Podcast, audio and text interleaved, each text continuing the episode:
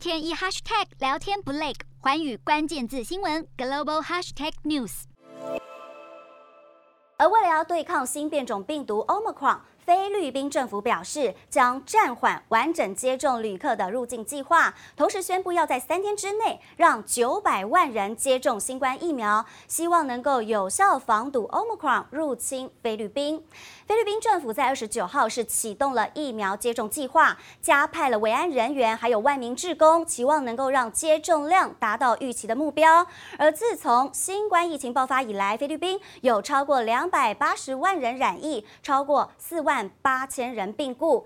好，因此官员也表示，希望这一次的措施能够避免菲律宾成为防疫破口，并且防堵新一波的疫情。瞄准新南向商机，剖析东南亚发展。我是主播叶思敏，每周五晚间九点记得锁定。看见新东协就在环宇新闻 MOD 五零一中加八五凯播二二二及环宇新闻 YouTube 同步首播。